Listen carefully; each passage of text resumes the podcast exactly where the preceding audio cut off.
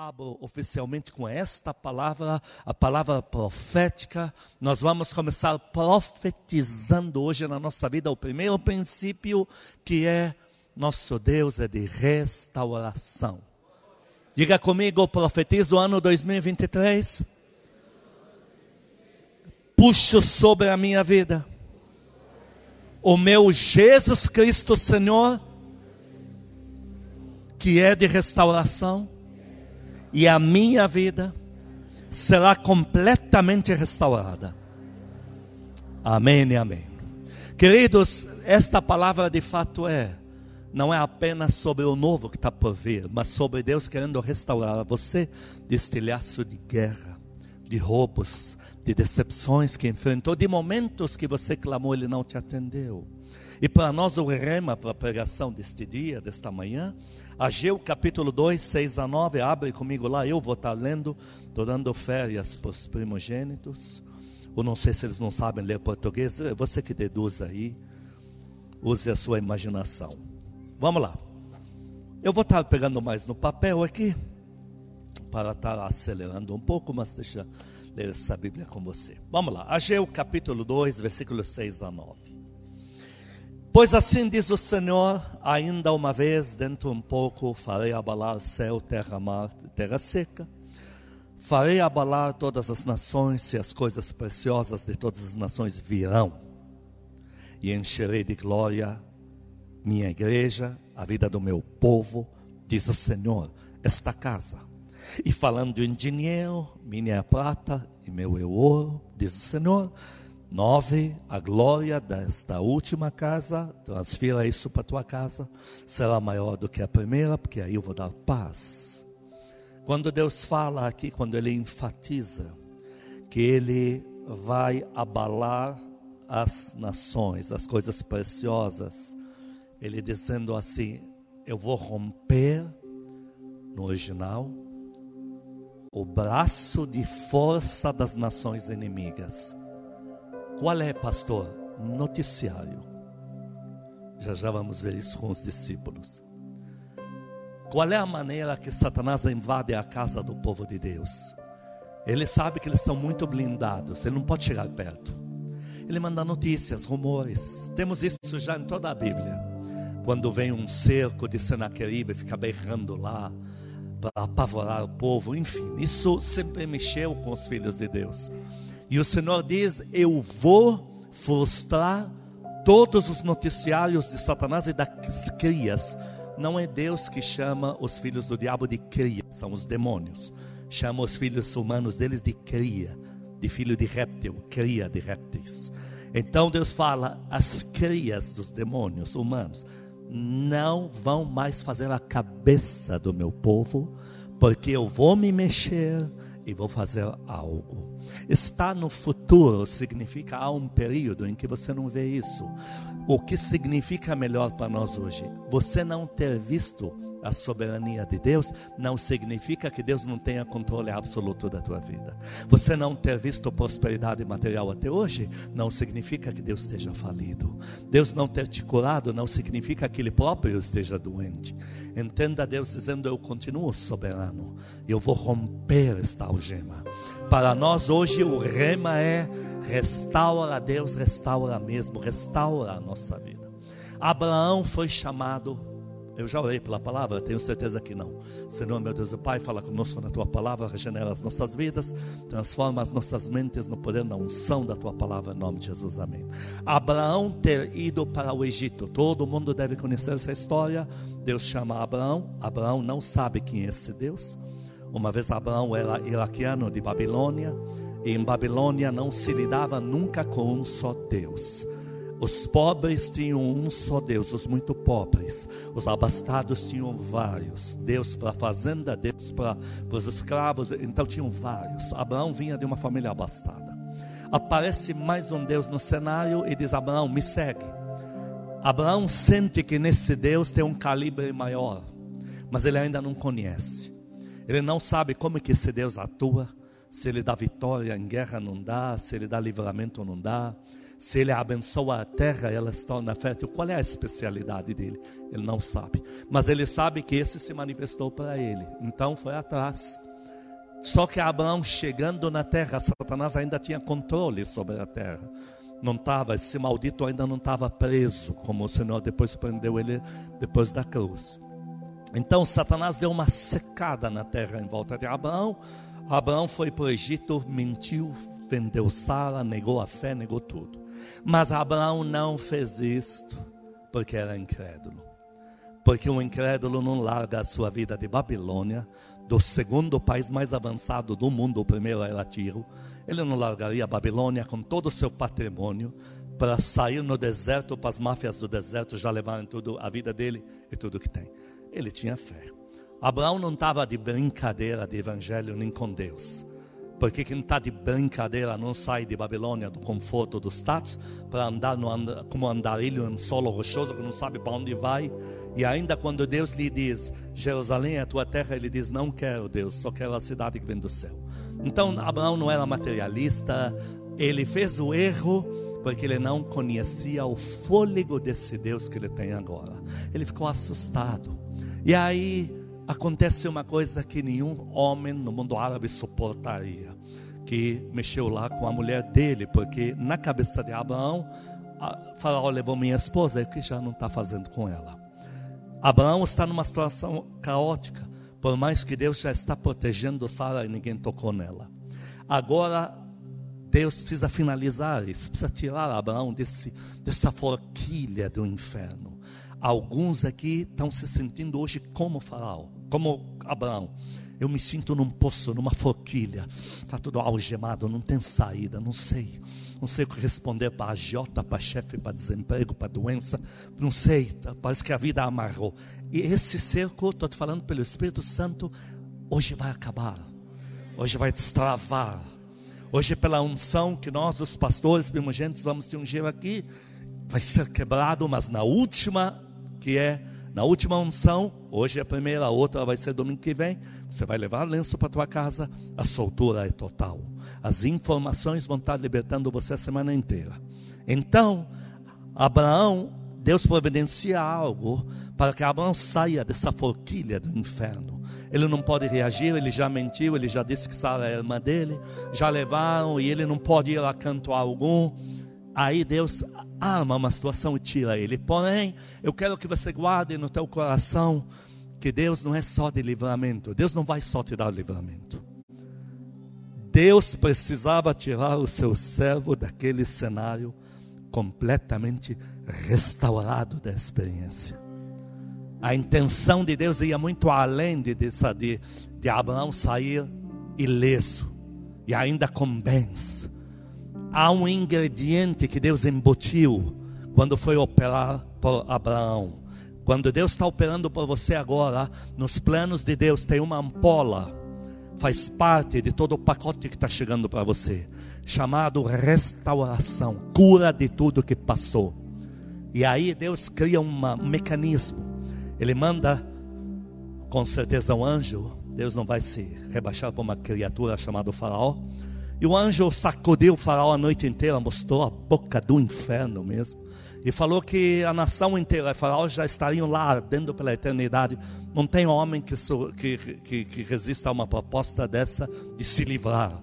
E o anjo disse: para você se livrar, só tem um meio.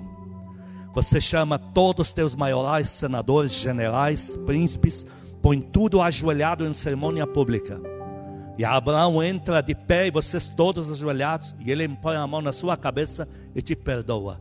O cara falou: é para hoje. Mas olha Deus tirando Abraão curado. Aplaude a Deus por isso. Curado, restaurado. Então Abraão sai do Egito com uma escolta, dizendo: Ninguém mexe com este homem. Saiba-se em toda a terra do Egito, por onde ele circuncidou pela circunvizinhança assim do, do, do Egito se mexer, não toquem, tem guarda total de todos os maiorais do reino. Tem uma outra situação que nos mostra com mais força o caráter de Deus. Porque aqui não era como Abraão, que era inocente, que não sabia. Aqui era o povo que estava levando uma surra. porque Deus já estava cansado de menosprezo. O povo já tinha abandonado Deus faz muito tempo. E Satanás tinha baixado na nação de Israel para falar: agora vem um acerto de contas de vocês terem acreditado em mim. E agora Satanás está com mil e uma atrocidades no meio da nação. E Deus dizendo: não posso fazer nada porque eu não faço mais parte daí. Porém, chega um resgate. Em Jeremias capítulo 32, abre a tua Bíblia nós vamos ver o caráter restaurador de Deus, não apenas o milagre restaurador, diga restauração, embutida no caráter do próprio Deus. Faz parte de Deus ser amor, ser fiel e ser restauração. Deus é restaurador por excelência, queridos. Há um projeto de restauração que já está em vigor nas nossas vidas, na tua. Puxa, mas eu não sou da casa firme, ainda não fui mencionado. Você não muda de igreja, você continua na tua. Mas você nos acompanha, não desgrude do que está acontecendo aqui. Se for sincero, sincera, não está aí na campanha só para conseguir um carro novo e apontar por aí. Se for sincero, sincera, o mesmo que vamos receber aqui, já vai receber aí. E você continua na sua igreja e não diga que você aprendeu isso na casa firme, você retransmita nossas palavras para o teu povo e o Senhor levantará muitos com você. Queridos, há um projeto em vigor de restauração sobre nós. Tem anjos com bisturis. E eu vi que era de um lado de guerra, mas com eles tinha outro com bisturis. Bisturi é para fazer cirurgia profunda, de precisão, de cura. O Senhor me falou, anjo, os anjos, a, a tropa que está descendo, não é só para a abertura de portas. Entre eles tem os que vão restaurar o meu povo. Aplaude ele, por isso aplaude.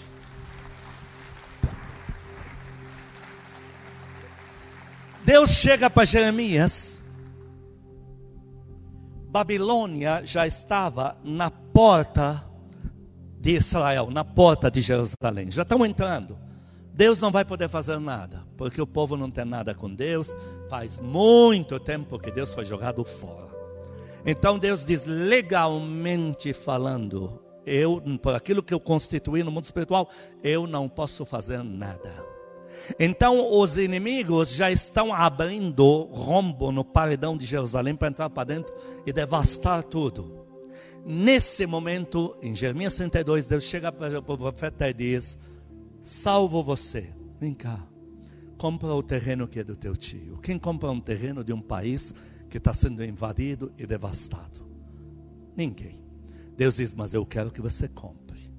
Porque além de comprar ele já muito barato pelas circunstâncias, é, você é meu profeta. Quantos aqui profetizam a palavra de Deus na sua vida? Deus está dizendo, apesar do caos armado lá fora, você é meu profeta, minha profetiza. Então com você os padrões são diferentes. E aí Deus diz para ele: compra. Em Jeremias 32, 14 e 15, assim diz o Senhor Deus de Israel: Toma esta escritura, porque ele comprou, lavrou, tendo a selada, a selada como, tanto a selada como aberta, e mete-as num vaso de barro para que possam conservar, para que se possam conservar por muitos dias. Mais para frente vamos falar sobre esse conservar em vaso de barro para que se possam conservar para muitos dias. Queridos, Deus falando para Jeremias, mesmo com todo o caos que você assiste, ainda no teu tempo, Jeremias, eu tenho planos, porque assim diz o Senhor: ainda se comprarão casas, campos e vinhas nesta terra. Olha o caráter restaurador de Deus na vida dos seus servos. O caos está armado, está se alastrando para todo lado. Você olha pelas notícias, olha pela medicina, olha pela política, olha pelas redes sociais, olha pela bolsa de valores. O caos está se alastrando. Olha para o campo religioso do ser humano na terra. O caos está se alastrando.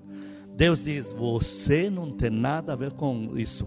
A profecia sobre a tua vida é de restauração. Então a nação está fugindo, está em desespero, em alvoroço porque estão vendo os tiros caindo em Jerusalém do inimigo. Mas eles, a notícia corre rápido, porque essa não é o tipo da notícia que você consegue esconder em quatro paredes.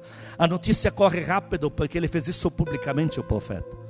Olha, o profeta comprando terreno e dizendo, porque ainda vamos comprar casa, isso vai valorizar muito. Mexeu na cabeça de muita gente. Isso mais para frente trouxe um remanescente de volta para Deus. O mesmo está acontecendo hoje. Queridos, nós não vamos vender a alma para Satanás, para os demônios, nem ir atrás de coach evangélico para nos dizer onde está o dinheiro. Nós vamos dobrar nossos pés diante do Senhor. Nós vamos orar e nós vamos buscar a soberania de Deus. A gente não vai se desesperar dando tiro por aí para todo lado. A gente vai focar no Senhor. O que o Senhor diz é a única coisa que permanece na tua vida. O resto é tudo uma notícia manipulada, conversa que não é para você. Dá glória a Deus bem forte aqui. Aí vem o 24, versículo 24. Eis aqui. Agora Jeremias está dizendo para Deus: Eis aqui as trincheiras já atingem a cidade para ser tomada. Já está a cidade entregue na mão dos babilônios, que pelejam contra ela pela espada, fome peste. O que disseste aconteceu, tu mesmo vês. Então, Jeremias está tendo um diálogo com Deus, está dizendo: Senhor, é isso mesmo, está fazendo uma oração. Versículo 26: Então veio a palavra do Senhor a Wissam, qual é teu nome? Dizendo: Eis que eu sou o Senhor, o Deus da política, das bolsas de valores, do ouro, da prata, dos governos, dos luzeiros, do infinito, o Deus de todos os viventes. Acaso haveria coisa demasiadamente de maravilhosa ou difícil para mim? Aplaude o teu Deus, aplaude.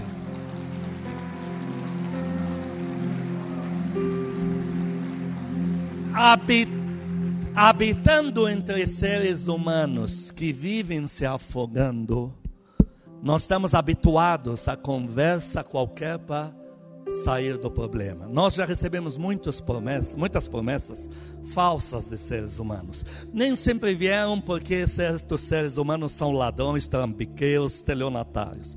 Outras vieram por questão de sobrevivência. A pessoa não tem nem o produto para te entregar, mas ela não pode te dizer isso. Então, olha, vai chegar amanhã, vai chegar. Tem outro que diz, vou dar, mas não vai dar porque não tem como pagar. Então, nós estamos acostumados a estar envoltos em muita promessa que não vai se cumprir. Cuidado, não transfira isso para Deus. Tudo que Deus te prometeu, você põe no telhado mesmo. E tudo que os seres humanos te prometeram, põe em algum cofre, porque se uma dessas se cumprir, está bom. Agora, as de Deus, põe no lugar da lâmpada. São as que iluminam a tua casa. O que Deus te falou, você não está lidando com moleque trambiqueiro. Você não está lidando com Deus que está em maus lençóis e precisando de contar qualquer promessa aí para segurar a onda, para te segurar dentro da igreja. Deus não, isso não é o perfil de um Deus servido por serafins, entenda isso. Uma vez eu perguntei a Deus qual era a força bélica dele na terra. Ele me mostrou, eu estava numa viagem no Rio de Janeiro, um pouco longa dentro de um carro. E naquela hora ele me deu uma visão completa de, um, de uma extensão de guerra. E eu vi como um principado que tem muito mais altura do que os demônios ralés. Eu vi como o anjo atravessou o principado. Eu vi toda a guerra na minha frente. E o Senhor me disse: O que você achou do resultado? Maravilhoso. Estava acontecendo no Rio, na campanha que estávamos indo fazer. Ele me disse: Então, toda a queda que ocorreu no céu foi de querubim para baixo. Aqui eu tenho serafins. Serafim tem muito mais poder do que querubim. Serafim, queridos, é a boca de Deus falando. Dá para dar glória a Deus? A força bélica de Deus não está presa ao que um dia te prometeram e não cumpriram. Deus pode todas as coisas. Dá glória a Deus para Ele bem forte. De fato, no Velho Testamento existiam várias promessas de restauração para o povo que estava aflito, ofegante. Veja, o povo sempre esteve aflito, caótico. Não é porque Deus falhou, é porque eles não eram fáceis de lidar mesmo. Você, você manda um Moisés, você desbanca a segunda maior potência do Oriente Médio, que é o Egito. Você tira esse povo, na primeira que você chama Moisés, eles não estão vendo uma, um monte que sumiu da terra, eles estão vendo um monte fumegando com nuvem.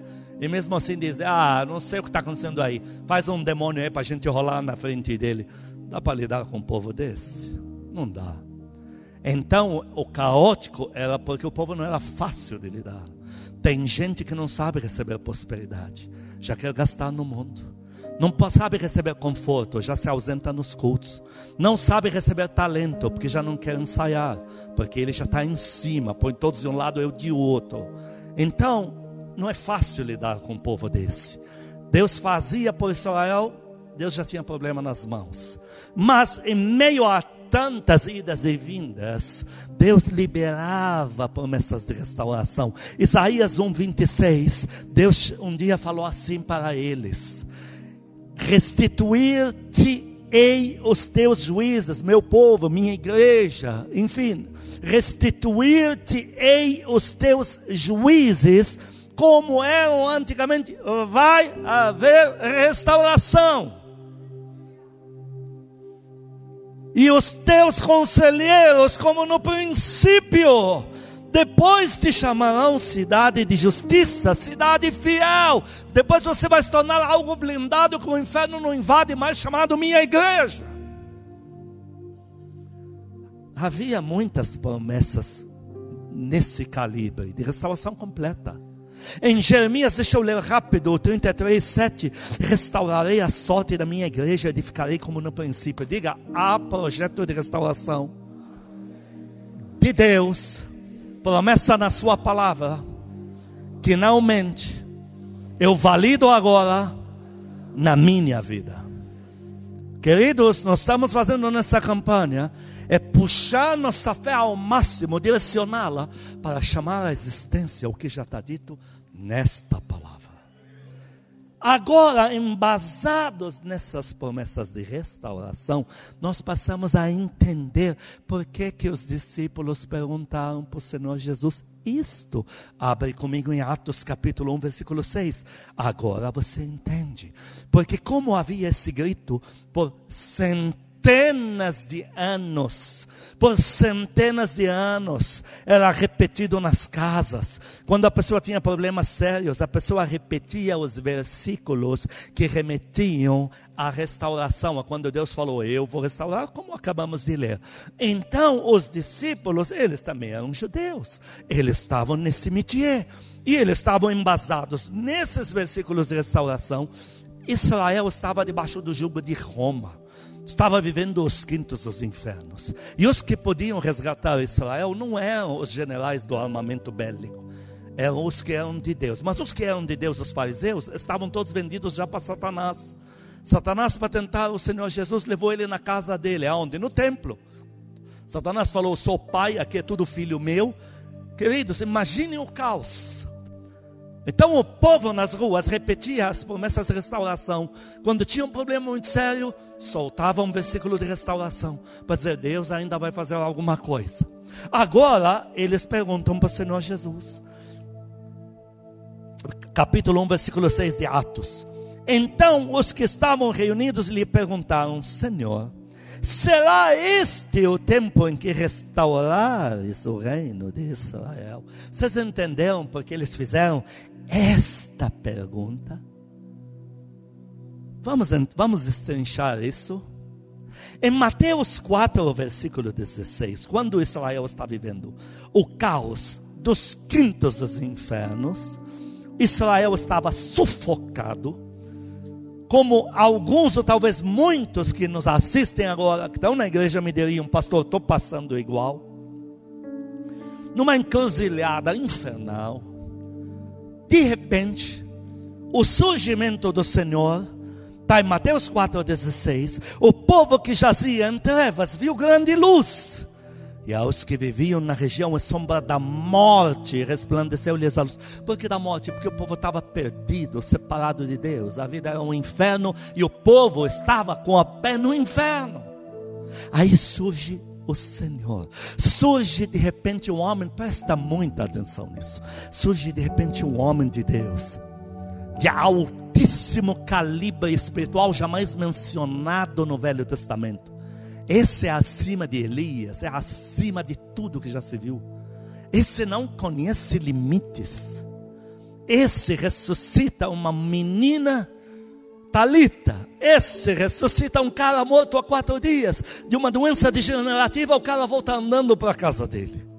Esse anda no meio do tufão e o tufão não lida com ele, com um comando o tufão se cala. Esse chega para o mar e manda ele encher de peixe quanto o barco tiver presente. Esse chega para milhares e fala: O que tem de pão aí? Como se fizesse diferença. Ah, tem dois, tem cinco, tem sete. Tem... Ah, dá isso aqui. Dá para todo mundo essa comida e me traga o que sobrou, doze cestos cheios. Esse não conhece limites. Esse chegam para eles dez leprosos, os dez são curados. Esse expulsa milhares de demônios com um só verbo: ide, vão. E eles param já nos quintos dos infernos, saem de uma cidade inteira. Eles estão do lado de um homem que não há limites. Não há limites, queridos. Então eles deviam estar com esse pensamento. Olha nós. Nós, eles deviam pensar, óbvio que deviam, nós somos seres humanos. Olha como o povo de Israel nos olha, e com razão. Olha, nós somos os privilegiados, lógico que são, os discípulos. Estamos entrando agora na mente dos discípulos. Olha, nós que andamos com Ele, nós somos escolhidos por Ele um a um. Olha como o povo de Israel olha para a gente, com razão. Nós somos os destacados, distinguidos, distinguidos. Nós somos os que pedimos para Ele, Ele faz. Ele nos atende. E isso com muita esperança. Porém, no meio, começaram os problemas que tinha te avisado no início. Noticiário. Os fariseus tinham o cacau na mão, o dinheiro, estava nos cofres deles. Então eles, porque eles impunham um jugo sobre o povo infernal, eles trabalhavam com Roma. Para não deixar nenhuma rebelião na nação, eles saqueavam a nação. Eles começaram a fabricar notícias, como até hoje em dia se faz. Fabricar notícias.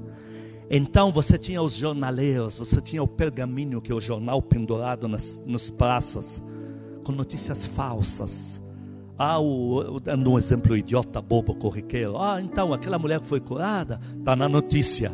Ela está reclamando porque não foi nada disso. Então eles começaram a disseminar a discórdia, a dúvida, a rejeição por Jesus Cristo na nação.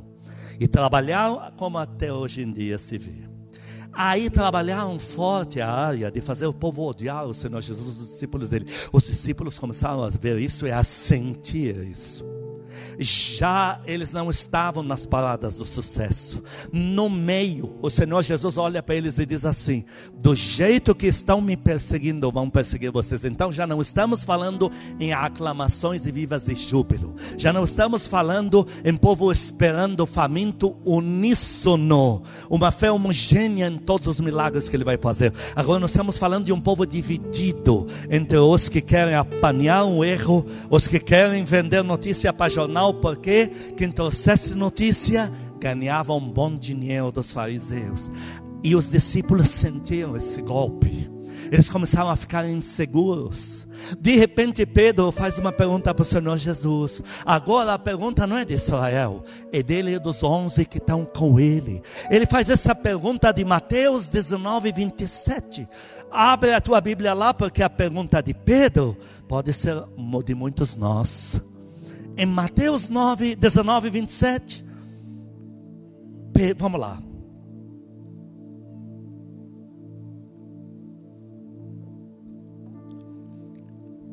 Então lhe falou Pedro: Eis que nós tudo deixamos e te seguimos. Que será, pois, de nós?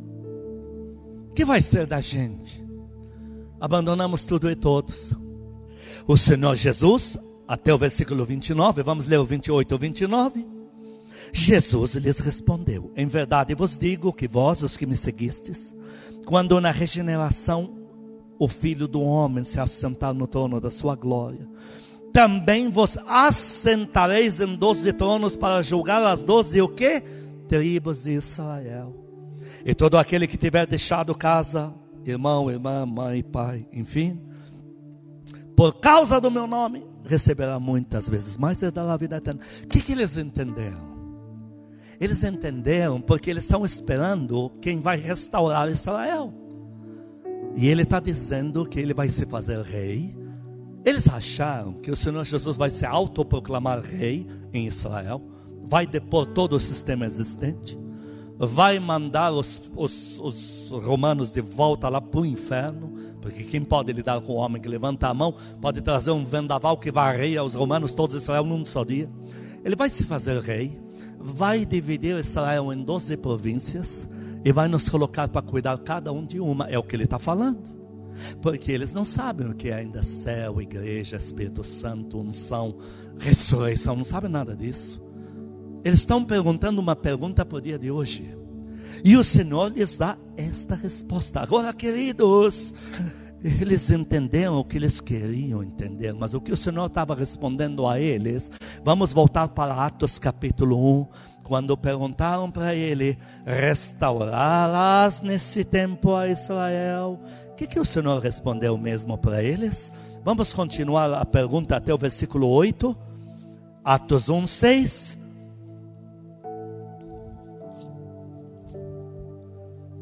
Atos 1,6, restaurarás? A resposta 7 e 8. Não vos compete conhecer tempos, épocas que o Pai reservou pela sua exclusiva autoridade, mas recebereis poder ao descer sobre vós o Espírito Santo e sereis minhas testemunhas queridos. O que o Senhor respondeu para eles não foi o que eles entenderam. O Senhor disse para eles: a vida de vocês vai ser restaurada completamente sim, mas dentro do reino de Deus. Começa a aplaudir a Deus aqui.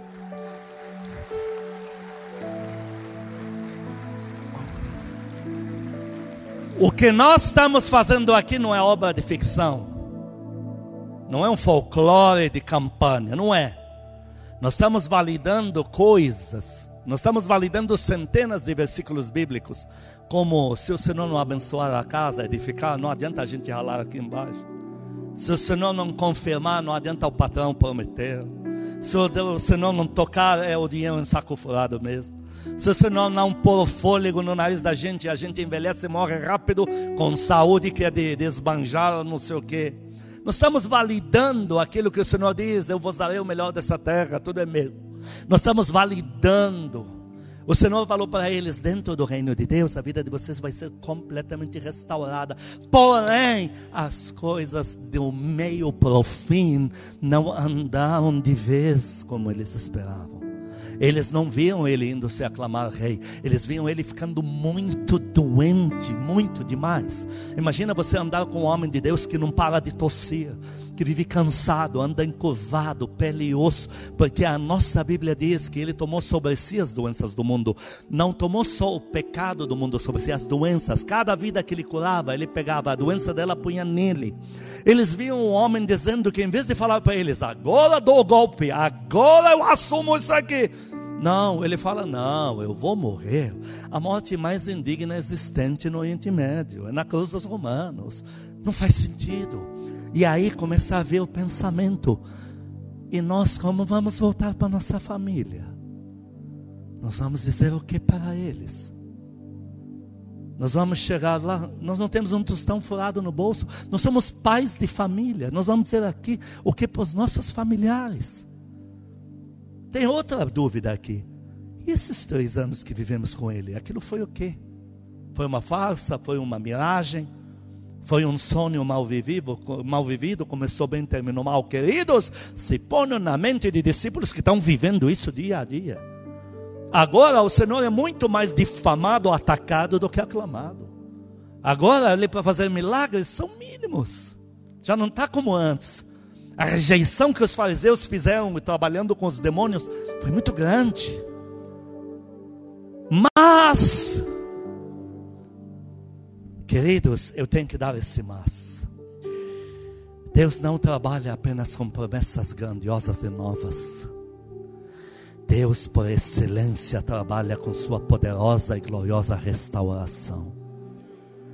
Eles não entenderam que como eles dispersaram mesmo, porque diz que Pedro voltou a pescar e os outros foram com ele, voltaram, começaram do zero, dois indo a Emaús embora, eles não sabiam que tudo que o Senhor prometeu para eles, tudo que Deus prometeu para você, nisso tinha embutido a ampola de restauração. no trajeto eu vou te restaurar primeiro. E agora o Senhor deles de repente surge da, da, da, do, do caixão, surge da morte, ressuscita. Agora ele volta, ele já era o homem mais humilde de Israel, agora é o homem mais humilde de toda a face da terra. Porque agora, com toda a glória de Deus nas costas, atravessando paredes, mas ele fala: Vocês têm pão e peixe para a gente comer? Ele está muito mais humilde do que já era. E ele fica com eles comendo pão peixe, dorme no chão, dorme no colchão, 40 dias e noites numa casa trancado com eles comendo, dormindo. Ele volta com um projeto de restauração. Pedro, você me ama, vim aqui para te restaurar, Pedro. E ele restaura os demais. Ele vai atrás dos dois demônios e fala: voltem, voltem. Eu vim aqui para restaurar vocês, queridos. Há um projeto de restauração para cada um de nós aqui. Temos que deixar os traumas de lado, temos que deixar as frustrações vividas, temos que deixar as dúvidas intermináveis de porque Deus não fez, não me ajudou, porque o Brasil andou desse jeito, porque Deus não. Para com tudo isso, deixa de lado tudo que massacra a tua fé, deixa de lado tudo que esmaga a tua confiança em Deus e volte a assumir. Eu estou, ponho a placa aqui, eu estou em restauração, projeto de restauração em pleno vigor na minha vida. E agora esse que volta, volta com todo o poder de Deus nas costas dele. E agora ele vem para ungí-los. E o que acontece com eles, igreja? A glória de Deus para nos ombros deles. E agora eles andando até os enfermos são curados pela sombra deles. Ai, sobre dinheiro, as propriedades eram colocadas aos seus pés. Eles não precisam ir nas suas famílias, suas famílias vão vir correndo. Olha eles abastados. Que mais? E a honra deles, porque agora eles estão manchados porque andaram com Cristo. Agora diz que eles são a mais alta estima da nação. O povo corria para se converter sozinho. Deixa eu entrar aí. Que mais? Quem andava na capa deles não tinha necessidade de coisa alguma e todos eram curados, queridos. É muito lindo ver o projeto da restauração de Deus. O que Deus fez com Abraão, fez muito mais com os discípulos, muito mais vai fazer agora. Ano 2023, há uma restauração reservada para você. Abre teu coração para isto. Em Atos 4:33, como estão eles agora? Eu consigo nesse versículo resumir para você total restauração dos discípulos. Está em Atos 4,33. Com grande poder, deixa eu abrir aqui, é na nossa versão com certeza. Com grande poder. É a mesma. Os apóstolos davam testemunho da ressurreição do Senhor Jesus. Toda a igreja diga, e em todos eles havia abundante graça Aplaude o teu Deus, aplaude.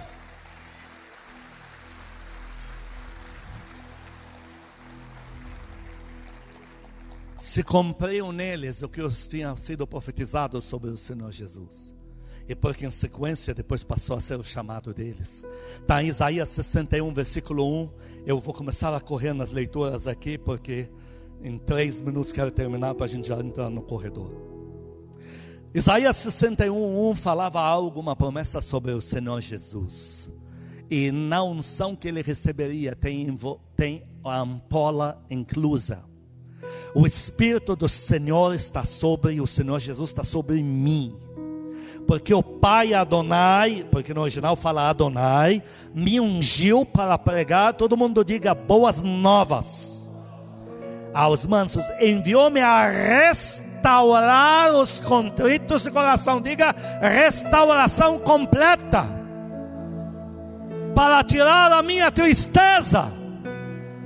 Dá glória a Deus aqui proclamar liberdade aos cativos. Você que está se sentindo algemado, algemada, como os discípulos, no último momento do lado do Senhor Jesus, quando ele morre e vai, estão se sentindo algemados. Se cumpriu o que diz aqui: proclamar liberdade aos cativos e abertura de prisão aos presos. O Senhor vai tirar você dessas cadeias da, da, da incerteza, esse sufoco maldito. O Senhor falou para mim que vai apagar. O Senhor falou para mim, ele, eu vou, não é só acabar, eu vou apagar do tempo. O Senhor me disse: alguns do meu povo têm estado ofegantes, porque eles creem em mim, mas muito pedregulho nas sandálias deles para caminhar. Diga para eles que eu vou apagar isso. Aplaude ele, aplaude, ele vai apagar.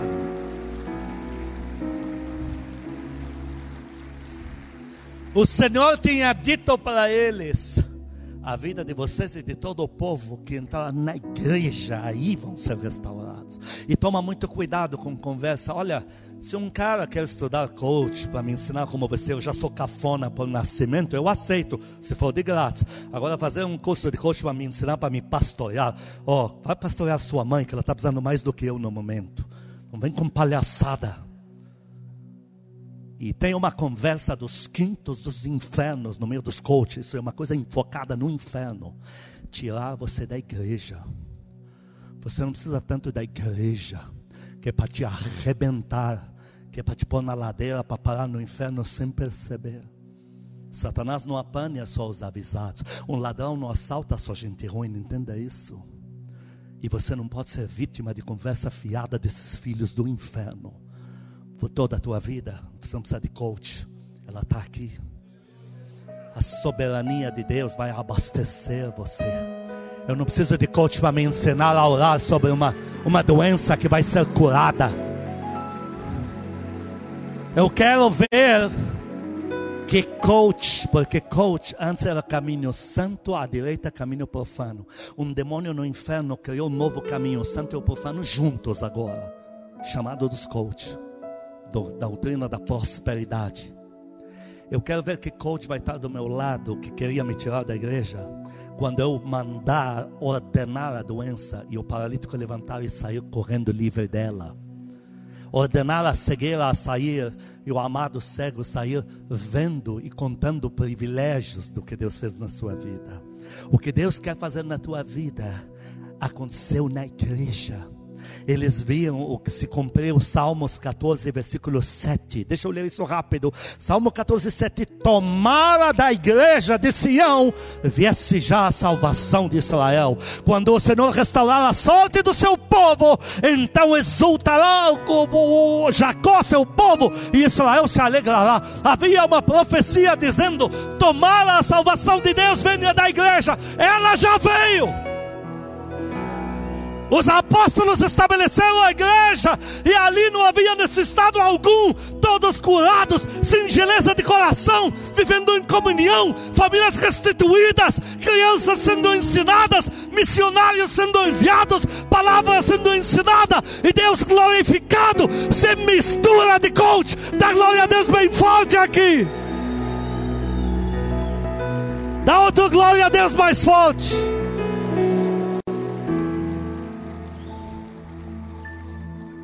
O nosso grito de hoje, agora é o nosso grito. Salmo 83, restaura-nos, ó Deus. Faz resplandecer o teu rosto e seremos salvos. Diga comigo, restaura-nos. Ó Deus, faz resplandecer o teu rosto e seremos salvos.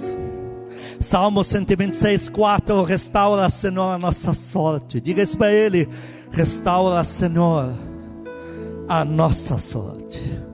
Agora o Senhor responde, escute, eu vou ler rápido aqui e terminei. Jeremias 33, 6, 7, 10 a 12. Eis que lhe trarei a ela, a igreja, saúde e cura, e os sararei. E lhes revelarei a abundância de paz e segurança. Restaurarei a sorte do meu povo e os edificarei como no princípio. 10 a 12, assim diz o Senhor. Neste lugar que vós dizeis que está deserto, sem homens, animais, enfim, corrupção, hein? crise para todo lado, ainda se ouvirá a voz de júbilo e de alegria, a voz de noivo e da noiva, a voz dos que cantam. Rendei graças ao Senhor, porque Ele é bom e a sua misericórdia dura para sempre e dos que trazem ofertas e ações de graças à casa do Senhor, porque restaurarei a sorte da terra como no princípio, diz o Senhor. Assim diz o Senhor, ainda neste lugar que está deserto, haverá morada de pastores que façam repousar os seus rebanhos. Jeremias 31, 3 a 6. Há muito que o Senhor me apareceu dizendo: Com amor eterno te amei, com benignidade te atraí. Ainda te edificarei, igreja, e serás edificada. Ainda serás adornada com teus adufes e sairás com coro dos que dançam. Ainda plantarás vinhas, e os plantadores plantarão e comerão do fruto. Seis, porque haverá um dia em que gritarão os, os que intercedem, os vigias Levantai-vos e subamos à igreja, ao Senhor nosso Deus. Versículo 12 a 14. Hão de vir e exultarão na altura de Sião e correrão aos bens do Senhor. O trigo, o mosto, azeite, cordeiros, bezerros, sua alma, como um jardim regado será, e nunca mais andarão tristes então a virgem se alegrará na dança, os jovens velhos também, porque os consolarei e transformarei em regozijo a sua tristeza, e saciarei a alma dos que ministram. Também para os ministros tenho uma promessa de unção. Saciarei a alma dos ministros de unção, e o meu povo se fartará dos meus bens 16, 17 e terminamos aqui. Assim diz o Senhor: reprime a voz de choro e as lágrimas de teus olhos, porque há galardão para o teu trabalho, tua confiança nele, diz o Senhor, pois eles voltarão. Há esperança no derradeiro fim para os teus descendentes, porque teus filhos também vão experimentar paz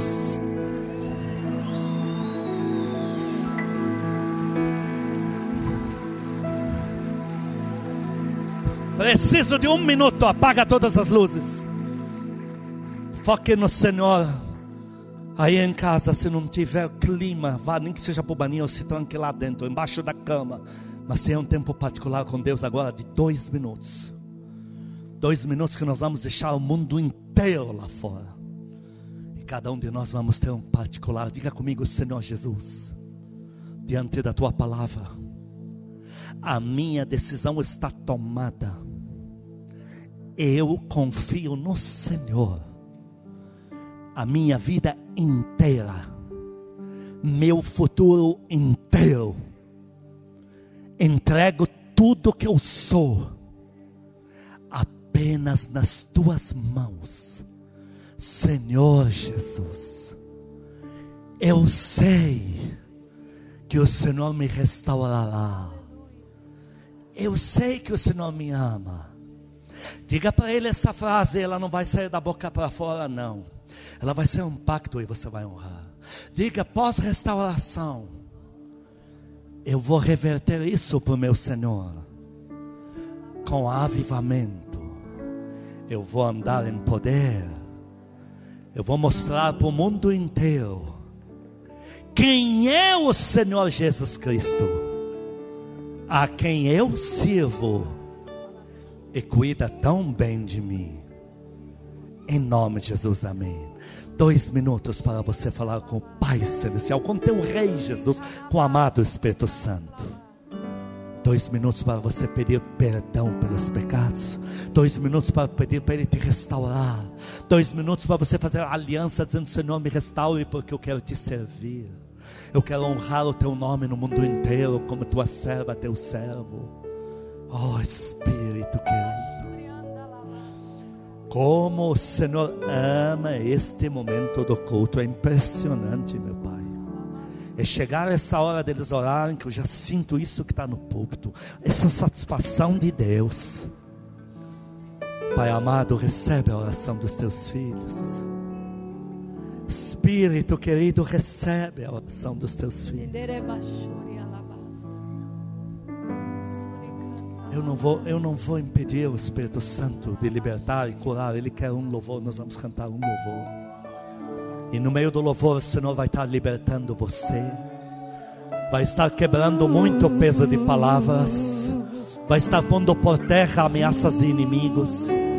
O Senhor vai te libertar, vai curar tua alma. Visita a tua casa, ó Deus, visita. Levo comigo uma espada que recebi vinda do céu. É tão cortante, tão impressionante.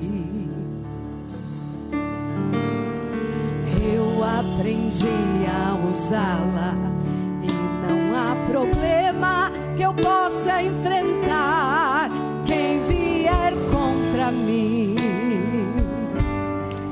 Não resistirá. Tenho a usado em guerras e até em tempestades. Ela me abriu um caminho, me encheu de fé. E ora canto a vitória,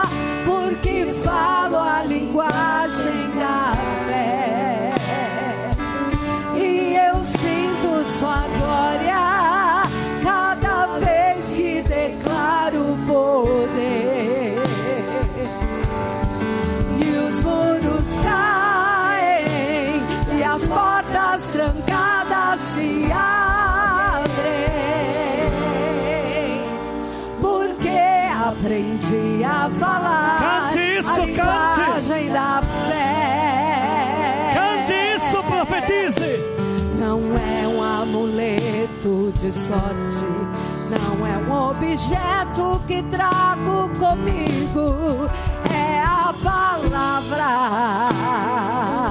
Como Deus me fala, decidi acreditar e agora tudo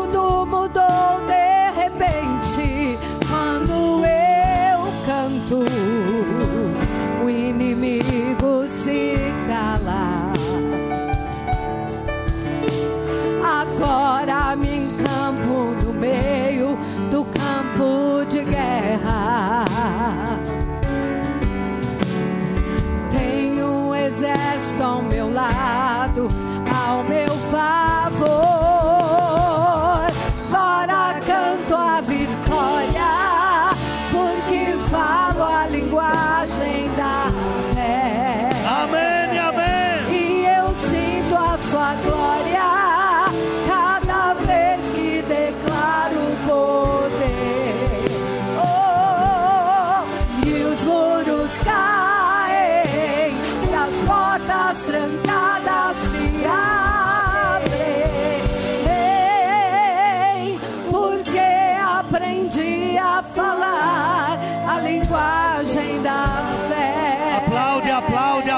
Aplaude, aplaude, acende as luzes. Pastores primogênitos, vamos subir aqui, queridos. Glória a Deus. Pastores primogênitos, vou estar já passando o azeite nas mãos de vocês. Filho, vem tirar tudo daqui Vocês vão dizer para o nosso povo unção de restauração. Vão colocar azeite na mão e na testa. Não, pastores, não segurem ninguém no corredor, por favor. Queridos, ao passar no corredor não há necessidade de parar, tá bem, amados? Andem normalmente, de mãos estendidas. Deixa o pastor, pastora, por quem você passa, pôr azeite na tua mão, na tua testa. Pastores, coloquem azeite nas mãos. Não esqueçam, vocês vão colocar na mão e na testa do nosso povo dizendo: receba a unção de restauração. A unção que está sendo liberada aqui é de restauração. Restauração. Igreja, o que, que você vai receber aqui? Unção para quê? Restauração. Para Deus começar a restaurar tudo na tua vida. Começando por tua alma, teus sentimentos, tua comunhão. O Senhor me mandou te avisar que depois dessa unção, na tua comunhão com Ele, você vai sentir Ele de uma maneira mais profunda, mais de restauração.